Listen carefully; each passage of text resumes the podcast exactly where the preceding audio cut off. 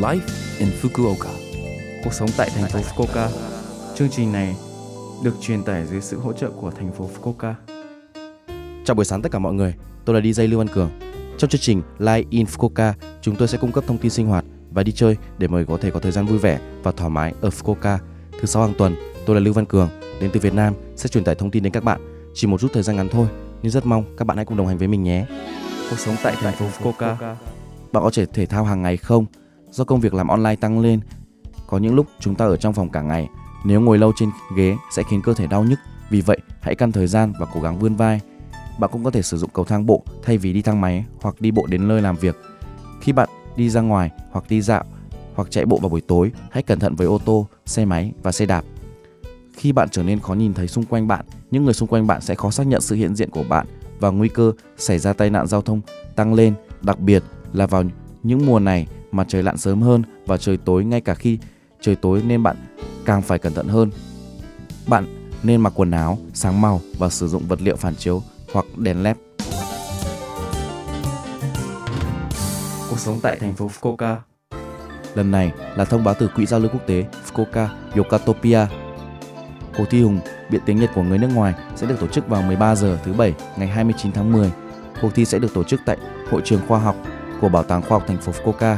Người nước ngoài học tiếng Nhật trong các lớp học và trường học ở khu vực đô thị Fukuoka, chúng tôi sẽ nói chuyện bằng tiếng Nhật về các chủ đề miễn phí, chẳng hạn như những gì chúng tôi cảm thấy khi sống ở Fukuoka và ước mơ của chúng tôi cho tương lai. Mời các bạn cùng đến và lắng nghe kết quả học tập hàng ngày của các bạn thí sinh nhé. Cần đặt chỗ trước để đến tham gia, đặt chỗ được chấp nhận trên trang web của Quỹ giao lưu quốc tế Fukuoka Yokatopia. Nếu có thắc mắc gì, hãy liên lạc đến tổ chức cộng đồng vì lợi ích cộng đồng Quỹ giao lưu quốc tế Fukuoka Yokatopia, ban điều hành cuộc thi Hùng biện tiếng Nhật. Vui lòng gọi 092 262 1744 092 262 1744 Tờ thông tin tiếng nước ngoài FCIF được xuất bản 3 tháng một lần bằng tiếng Anh, tiếng Trung và tiếng Hàn hướng đến người nước ngoài lưu trú và sinh sống tại Fukuoka, thông tin về cuộc sống hàng ngày, văn hóa Nhật Bản, các sự kiện, vân vân. Chủ đề của số báo mùa thu FCIF xuất bản vào tháng 10 là thưởng thức nghệ thuật ở Fukuoka. Ngoài việc giới thiệu các địa điểm và sự kiện nơi bạn có thể thưởng thức nghệ thuật ở Fukuoka, báo cũng bao gồm các cuộc phỏng vấn với người nước ngoài sống ở Fukuoka và thông tin hữu ích cho cuộc sống hàng ngày. Mời các bạn đón đọc. Các giấy tờ thông tin có sẵn tại văn phòng phường địa phương của bạn, quảng trường thông tin, tòa thị chính, hội trường quốc tế Fukuoka, vân vân. Bạn cũng có thể xem nó trên trang web của Quỹ giao lưu quốc tế Fukuoka Yokatopia www.fcif.oa.gp Cuộc sống tại thành phố Fukuoka. Số like Fukuoka tuần này mọi người cảm thấy thế nào ạ? Rất nhiều thông tin bổ ích phải không ạ? Số phát sóng này lúc nào cũng có thể nghe bằng postcard. Ngoài ra, mọi người cũng có thể biết về nội dung truyền tải trên blog.